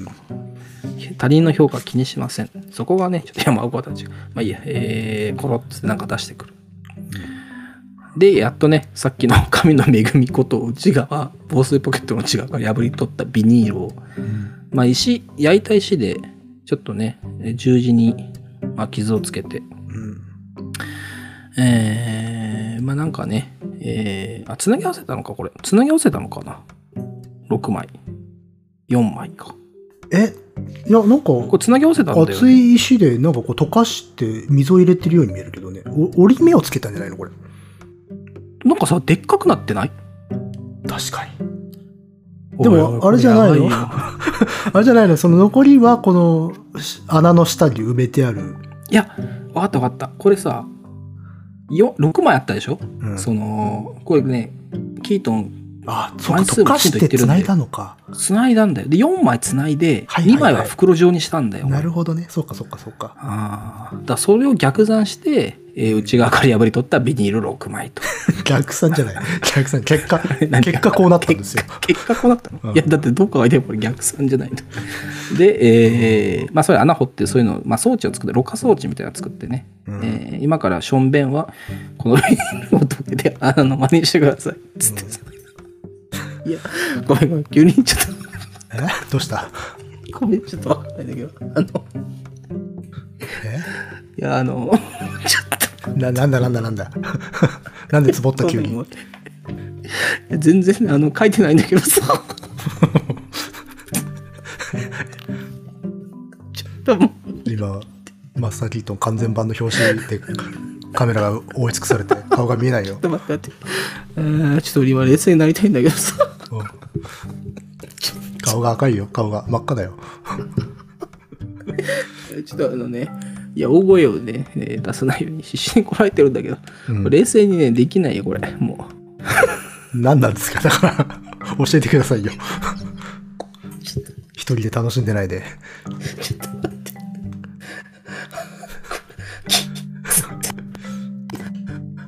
肺が。あー、あー、ちょっと休憩させてくれ。うん もう今日は終わりにしたいよ、もう。ああ、疲れた。ああ。こあの、最後説明できたらするよ。ああ、次のページ行こオッケー。とりあえず置いとくんだな。とりあえず気になるな、おい。まあまあまあ。う。まあちょっと、進めてもらっていいかな、ちょっと。まあ、トイレ、トイレ兼うん。水のろ過装置を作ったキートンだけれども。まあ、ここでね。まあ、メンバーが、今更トイレなんか作ったって体がカラカラで出るもの出ませんよ。で、それに対してね、人間の体は脱水状態が進むほどかえって頻繁に尿が出るもんなんですよって。これ、これね、世界中の人がこれで学んだよね、このことを。学んだ。本当のことあ、か知らんけど。そうなんだ、つってね。うん。言われてみるとそうなのかもなって思っちゃうもんね。人生で2回ぐらい言ったことあるもん、これ。他の人に。いや、なん、何のタイミングで言うの？マスターキートの話以外であるか、これ。いや、なんか、脱水症状の多分話の時とかに。あ、そうなんだ。知らないけどね、これ医学的に本当なのかどうかって。まあね、えー大事な話ですから。うんえーで、えーまあ、ところ変わりまして、まあ、息子のとこね、まあ、息子もアパス族長と呼ばれてますけど、まあ、親自身だから。で、部下がね、聞きますよ。えー毎日奴らが生きて帰ってきたらどうするんだ、えーで、族長、彼らへのこのやり方は、まるであなたの父親の代の裁き方のようだ。っていうね。日頃あなたがおっしゃっている西洋の合理主義理論と武力による民族自決闘争とは程遠いのでは？まあ普段から西洋の合理主義っていうことを言ってるんだね。まあまあまあ、だからやっぱし、親父のような伝統とかうんとは対立的な人であったはずだと。そうそう。で、えー、親父がよく話したものさつって背中でね、受ける。えー、まあさっき乃木くんも言ってたけど、まあサーディクの物語。うんえーまあ、サーディク、まあ、多くの仏教徒とね、まあ、アッラーの教えを伝えるために多くの仏教国と戦ったけども、女子供だけは決して傷つけることはなかった。ところがね、えー仏教国ニアとの戦いで彼の部下が誤って、えー子供を数十人処刑してしまったっていうことがあった時に、えーサーディクはね、自らアッラーの裁きを受けるため、布腰布一枚で砂漠の中に身を置いたと。で、生きて砂漠から戻れたら、まあ、許された。うん、ってことで、4日後彼は生還したと。うんえー砂漠の英雄カーリマンとしてな、かっこいいですね。これ、決め顔がね、やっぱいいですよね。決め顔。だからそれを受けるね、部下の顔が若干何言ってるんだっていう あの吹き出しを入れてもおかしくない顔してるけどね。うん。まあまあ、普段、普段あんたそういう話しないでしょっていう顔でしょ。うん、何言ってんだかって。で、えー背中で笑ってね、にやりみたいな顔になる。そう、口では言ったが、当然のことながら彼はそんなこと信じてないんだよ。そうそうそう。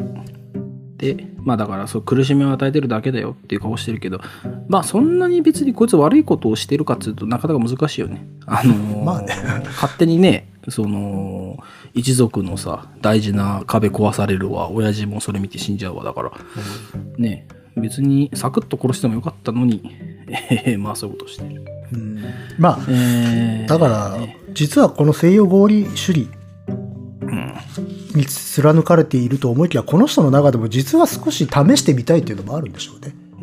うん。ね。だからこそ、この次のページでね、キートンがもう、なんか意識朦朧としながらも、そうだよ、やっぱりこう使うんだ、っつってさ、あの、槍、逃走機をいじってる。はいそこに次のコマで、カーリマンか。うん。っていうところで、やっぱし彼少し期待してんですよ、うん。族長は。もうこの時だいぶね、顔もキュッて細くなってるもんね。そうそう。で、あの、瞳もね、若干大きくなってますよ。このそうそうそう。不思議とね。で、えー次の子も全て迷信だっていうところもすごくね、いいね。ここもだから、ほん、もちろん、迷信だと、こう、確信はしてるんだけれども、やっぱし一末の何か別の可能性があるんじゃないか、違う世界があるんじゃないかという予感も感じたんですよ。感じる。しかもこの時の背景の光の差し方と後ろの建物のぼやけ方っていうのがね、もうね、諸星みがあっていいですよ。そうね、ちょっと、もろみがね。もろみが出てます。しかし、それに対してし、その下のコマで太陽がそれに呼応しているというね、なかなかいいですね。映像的な撮り方がねモンタージュですよ。うん実際これちょっと。かげろうみたいに立ってるしね。うん。いい。水、水、水だ。この水だってところはあれだよね、もう、やわら、ハッピーラインだよね。そうね、この水だってね、4人ぐらいで言う、うん。ね、複数って。えーまあ説明で言うと、その砂漠に穴を掘ってビニールで覆うと、えーいろいろいい感じになって、えー天然上流気になると。まあそういうことです。まあ、地中、地面の中にある水分を抽出するという装置であると。そうそうそう。まあ、それをね、さっきの神の目星の防水ポケットで受け止める。うん。えーで、次のページ行って、族長っつってね。うんアパス職長、奴らまだ生きてます。うん。それどころか、街道へ16キロの地点まで到着してます。うん。頑張ってね、やってるわけですよ。もう、この時の族長の目の瞳が結構細かく描いているっていう。うん。でも、この時いいね。よくよく見るとさ、その、あの、キートンは誰もさ、肩貸してなくて、もう、ラストで向けての杖持ってるもんね。槍的な杖をいやね。ねああ、そうね。まあ、だからもう戦士であるってことよね。うんどっから調達したんだ、それはっていう。これね。まあ、そう。奇跡だったと思うんだけどね、これ見つけたの。だって砂漠砂漠でしょ？うん。木なんかなかったよねっていうね。まあ、結構重要なものはオミットするっていうのは、この 話は結構ありますね。まあね。えーで、えーネズミの皮で靴と水筒まで作ると。ネズミ、靴ね。木戸君、君という男は、うんなかなかこの人、最後まで言わせてもらえないからかわいそうだよね。そうそうそうそう。言わせてもらえない。言おうとするとキートンも知らないってこと夢中になっていると。そうそう。で、えー、槍をまあ作ってる。うん。えーで、やっと分かったんです。これの使い方っていうんだけどさ、2個前の話でも投げるように使ってるから、使い方は分かってたんじゃないかなと。なんかでも、本当にこの使い方で合ってるのかな、みたいなことを言っているから、確信は持てなかったんじゃない？でもこれ特に確信持てるシーンもないけどね。まあね、まあでも、いじっててだんだん分かったんじゃないですか？いじっててだんだん分かってきた。宝間から来なくてよかったじゃねえかって。その、この透析で、このなんだっけ、さっき乃木くんが言ってたなんちゃらかんちゃら。あ、アトラトル。えーアトラトル。実は私これの使い方が知りたくてわざわざここまで来たんですって言ってるけど お前自力で分かったじゃんってね。自力で分かってるみたいなね、うんまあ砂漠はねキートンの能力を上げますからまあ、それはあるかもね。うん。ちょっとこう、あとはこう、こういう、なんていうの、過酷な状況に追い込まれて初めてこの武器の使い方が分かるっていうのは、うんあるんじゃないですか？わかんないあですけど。るのかなあの生存本能とか闘争本能を呼び覚まさないと。まあそうですねえー まあそこを深掘りすると大変ですから、えーまあそういうことやってるとですよ高倉先生ついにね最後の出番だっつって倒れますよとドサッつって。そう。で、もう限界であるけん、心置いてけって言うと、えーキートンがね、えー全員生き残るんだ。アバスが約束を守ろうとすれば、生還しさえすれば我々に手を出さない。で、キートン。そう。まあ、そんななんか感動的ななんか声のかけ方じゃないと思うんだけど、まあでも一応 感極は、まって。高倉先生との和解はここで成立したという。まあね、この顔で、顔だけでえー一旦成立。で、夜明けまで2時間 ,2 時間前まで歩き続けるんだ。ちょっと不思議な効果背景なんだよね。そうそうそう。これちょっとね珍しくて他あんま見ねえなと思って。いや、これ多分あのーアシスタントがトーン番号間違えたんじゃない？いやいやいやいや。だって見たことないよ、このトーン。確かに。いや、これ、うん。だいたいほら、この人の漫画、このシリーズはさ、いいシーンになると、あの、黒ベタにあの、五光みたいな。集中性みたいなやつが入ったりするんだけど、これはちょっと謎だね。まあ、ちょっと高倉先生のキャラ、キャラ付けが、なんかよくわからない状況になってることを 表現してるのかしら。わーっつってね。えーおやおやってね。まあでも言ってますけど。いい顔ですよ、やっぱし。いいか。まあ、とにかく穴掘ってね、また、えーまあ、日が出てやったら穴掘って休みましょうっつって。だからその穴はどうやって掘ってんだっつって。またすごいんだよな。これ、さっきよりはるかに深い。深い穴を掘ってる。これ3メートルぐらいないか？だからもう今の時点で掘ってないとダメじゃないよ。重ってこれ重機で掘ってるレベルじゃない？なんかと思うよね手でどうにかなるレベルじゃないと思うんだけどうんまあとにかくね、えーそこはあのカメラ入ってないですから もう穴が掘られてる毎回そうですけどでみんな大丈夫ですかって声かけるけどちょっとみんなもう声が出ないもう死ぬ一歩ね手前っていう感じで、ここでね、朦朧とした キートンさんがセリフをね、うん言う。あ、そうだ。女房に電話しなくちゃ。これは前話のラストにかかって。そうそうそうそう、うん。なんかね別れた奥さんが見合いしちゃうよみたいななんかそんなやつ。で,、でこの頃まではさいつか出てくんだろうなと思ってたけどね。まあ、もしかしたら構想もあったのかもしれないけどね。だんだん引っ張っていくそうそう奥さうちに。んもそうそう。あとお母さんかイギリスのねうん。資産家って言われるお母さんも出てくんだろうなと思ったけど。まあまあね、まあ結まあこれだって男たちが去った女性のね、面影を永遠に追い続けるという物語に変わっていくからさ。うんあとあんまり女房引っ張らなくなったよね。そうね。一回だけだったね、うん。こう引っ張って。えーまあそんなことやってるとえーまあ次のね夜明け近くなってえーもう近くに来てんだよね。もうさかぶりつきで見たいって言って、ね、そうね。あの息子が特等席で見たいんでつって、うん。まあ部下5人ぐぐらい連れて見に来てる。双眼鏡覗いて。で死んだかっつってね。で部下がおそらく街道まで3キロか。うん。まあそれ見て手厚く葬ってやれ。族長。そう。あのー結構まああのこの人振り返りが多いからさ。あの行こうとするんだけど「族長!」って言われて。えまた振り返り 動き出しましたっつってさ。でもまあ、この街道まで3キロかっていうところにも、どこか少しだけ期待していた、なんか無念さみたいなものはにじんでるなそうでしょう。ん。もう3キロまで来たから来りゃいいのにみたいなねそういう顔してますよ。あとこれさいまいちわかんないんだけどさキートンが出てきたのはなんでなんだろうね。え、いや、見つけたからでしょ、彼らを。あ見つけたのか。見つけたからぶっ殺してやろうと思ってんじゃないですか。それで来たのか。うん。でもさ気づいたのさこの後じゃない？そのあ、そうだね。次のページで気づいた表現なんだよね。あこれ日暮れなのかな？もう日が暮れるところかだからそろそろ動き出そうとしてんだ。そうかもしれないね。だね。なんか準備。日暮れになってきたからできる。そうだね。準備をしようとしたら、ん。あ、見つけたっていう。だからそうそう。でまあ杖代わりにしてる槍をね構えてうん。槍を構えてますと、うん。えーあいつまだ戦おうとしてます。うんいやその後のぎくんいいよ 次の最後のページ言って水をやれ。は？水を飲ませてやれ。あいつはカーリマンだ。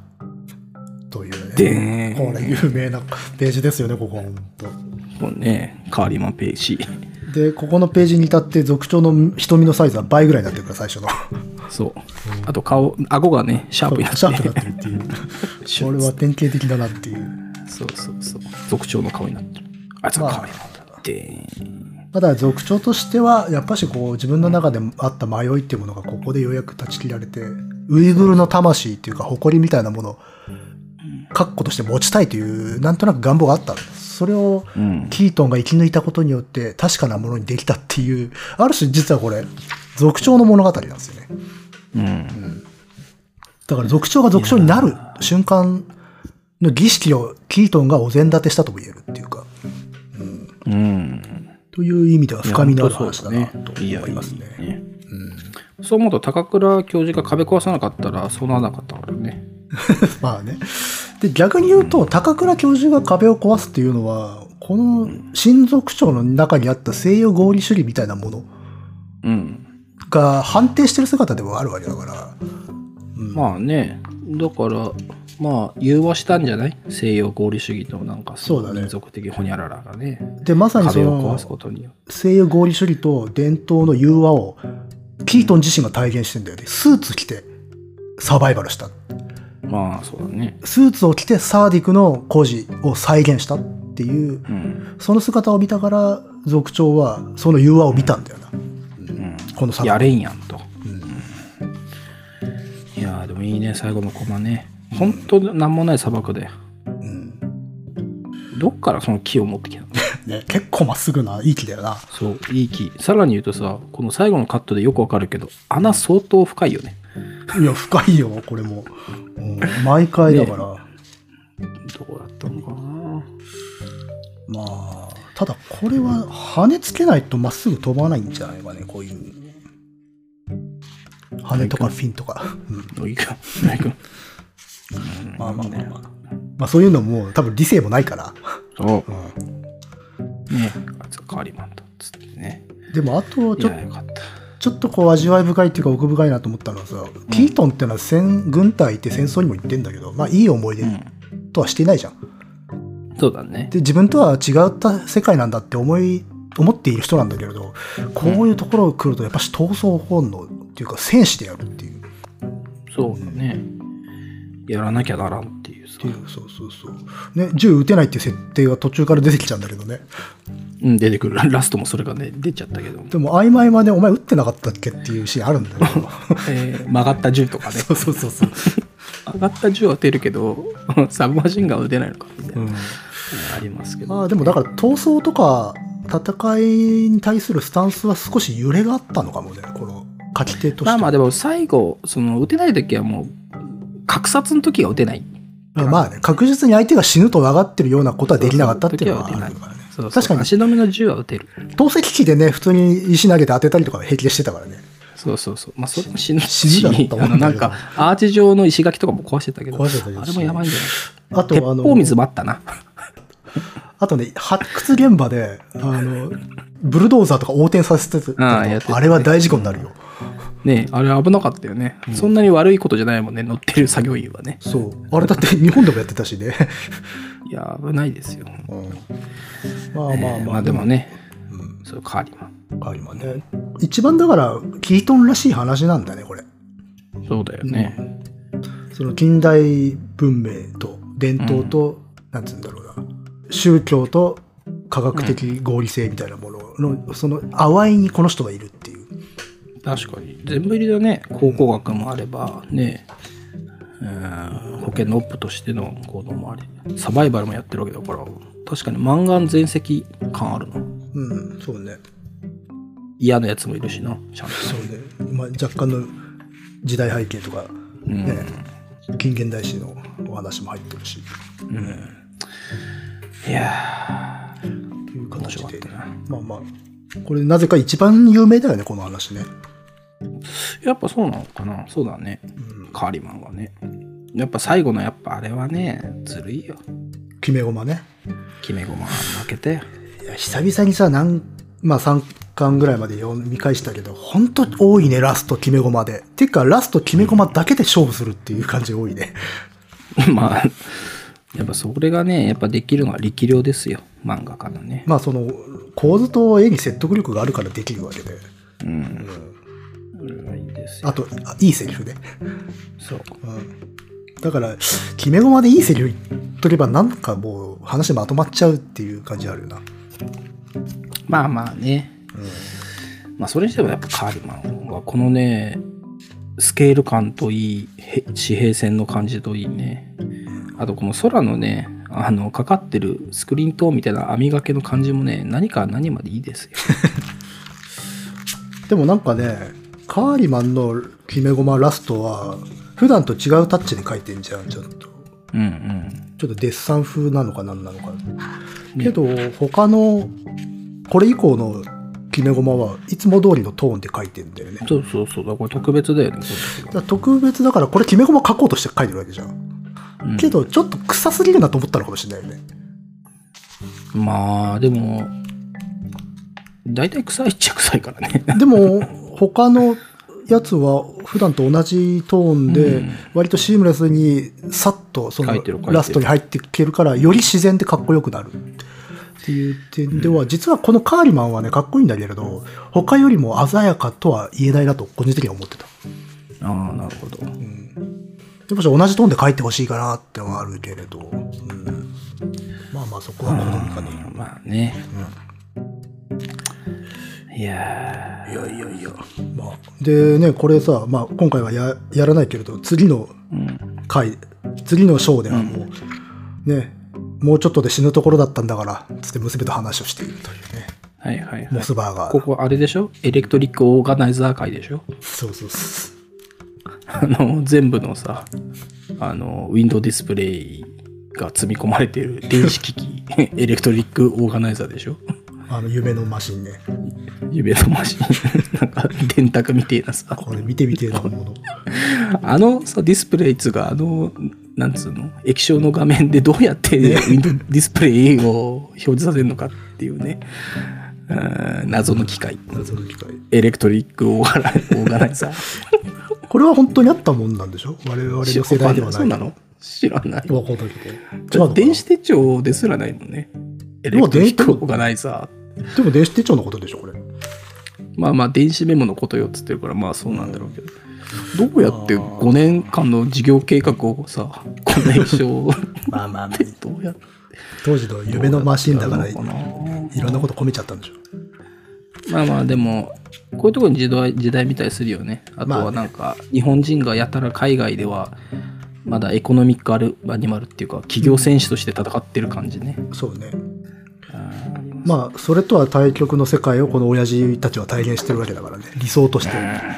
うんあー面白かった。このショーもね、ちゃんとラスト決め駒だからね。まあまあまあ。という感じでね。いや、面白かったですね。まあ途中でちょっと臭そうなこととかをし言ってたけど、基本的に面白いですよ、やっぱし。いや、面白いよ。うん。やっぱついつい読んじゃうもん。この話以降も。なんで前回買ってんだから。そうね。久々に紙で読んだら手首痛くなって。重くて。そんなに腕力が衰えてんのかよ。いや、ほんとほんと。本当にね、腕痛くなっちゃった。二の腕が。恐ろしい。ところでさっきあの、すげえやたらつぼってたところ何だったんですか？あーこれまだちょっと笑っちゃうんだけどさ、あのーそのビニールつないでさうん。穴掘って今からしょんべはこのビニールをどけて穴の周りにしてくださいっていうところでさ書かれてないんだけど、ん。その高倉教授が間違えて。間違え大て、体。間違えて。台をしたらどうかって？そうそうそう。っていうシーンを想像しちゃったのね。そうそうそしたらなんかもうここもういやー10年じゃ効かないかないや20年ぐらいで一番つもら入っちゃってさ。その何、絵面を？そうそうそうそう。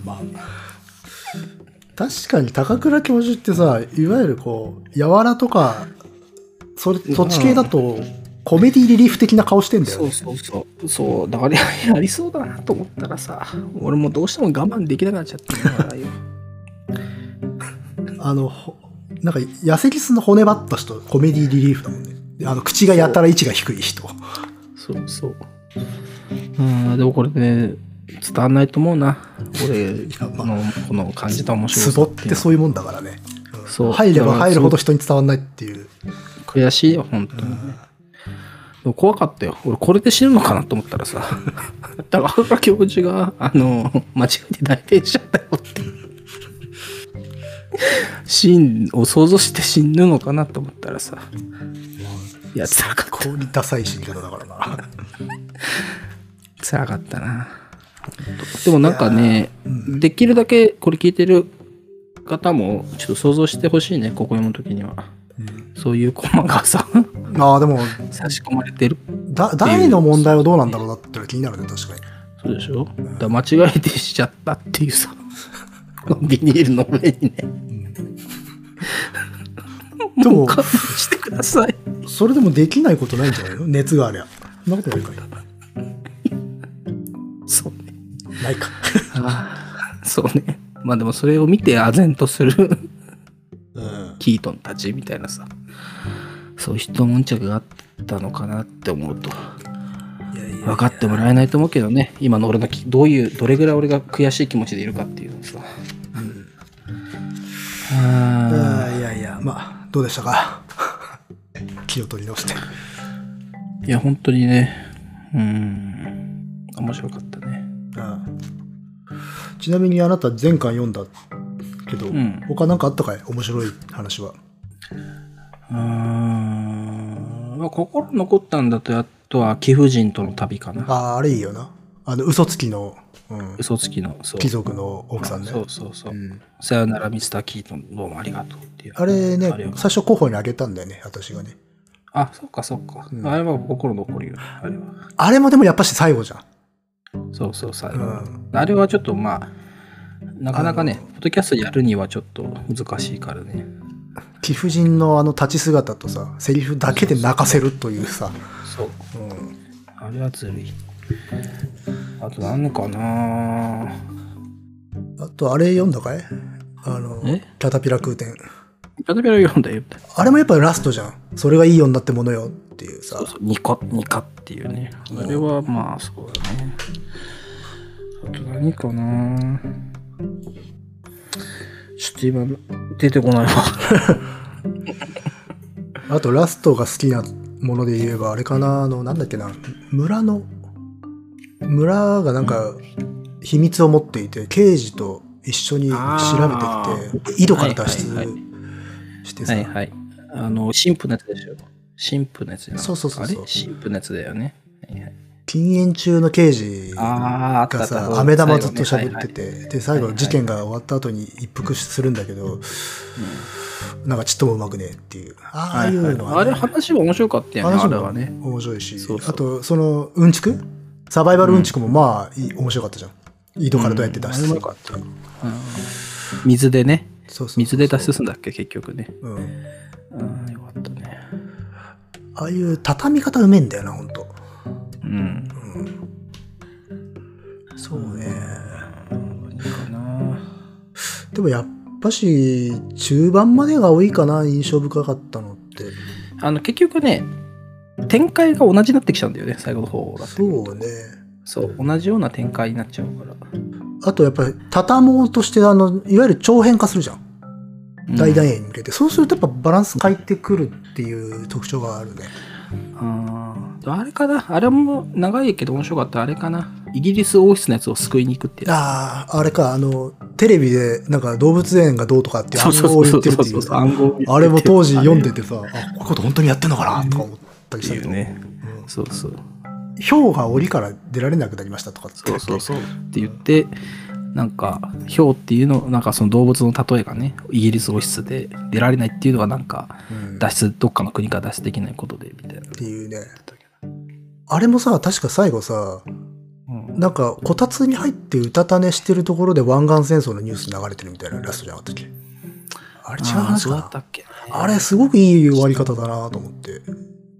そうね。戦場から日本のお茶の間、はいはいはい。に戻ってまあテレビ中継できるっていうね。うん、時代的な漫画だったよ。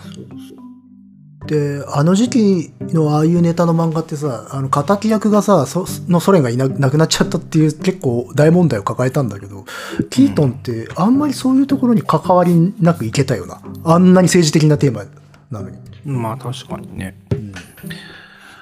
まあ、それはやっぱ小道具が多いからなんだろうけどね。うん。まあそういうのがあると、やっぱあれだね、逆に、あのーアイスクリーム屋を探す話とかも思い出には残るな。あ、それ覚えてねえな。あ、え、なんか、同級生、オックスフォードの同級生が銀行を辞めちゃって、うん。で、あーみたいな感じの時に、キートンと出会って、うんアイスクリーム屋一緒にチャリで探そうで、昔の情熱みたいなものを思い出すみたいなやつか。わーみたいな。まあ別になんでないことだけど、いや、あ割とねの、、絡みがない、政治的な絡みがないっていう意味だと際立つ。あの、生き方取り戻す系の素朴ないい話っていうのも結構あったよね。あるある。あの、ほら、雪合戦するみたいなやつとかさ。ああ、雪合戦なんだっけ？なんだっけな、あれ。あ、ノエルの休戦。おこれはいい話だったよな。なんかビジネスマンが3人集まって、うんうん。うん、そこにティートンがなんか巻き込まれてっていう。おうん。けどなんかまあ、最後は同心に帰って雪合戦するっていう。それでなんかなんとなくみんなが持ってたわだかまりが解けるっていう話だった気がする。えー、うん。五巻か。おーはいはいはいはい。あ、そう、日本人も一人いてね。はいはい。うんブレーコーってってやつね。普段はこう、おとなしいんだろうけれどっていう。うん。まあ、こういうなんいやまか、あでもうん、つきませんよ、マスター・キートンね。そうね。名場面多いですから。各エピソードね、語れますから、それは。ですよ、これは。まあ、っていう感じで、えですね。ということでですね、えー皆さんの心には何が残ったでしょうか。えまあ、ぜひね、これを聞いてくれて、まだ読んでないという方が、まあ、いないと思うんですけどね、こんなめんどくさい話なんて、あの、ポッドキャストですから、まあ、皆さん読んでると思いますけども、まあ、もう一度読み返してみてはいかがでしょうか。うん。もうね、ピートンだけじゃなくて、もう、アーミーもやりたくなっちゃうね、パイナップルアーミーも。アーミーね、確かにアーミーね。うん。まあでもちょっと切りないですから、まあ今日はこの辺で ご勘弁いただきたいということでね。えーありがとうございましたあ。りがとうございました。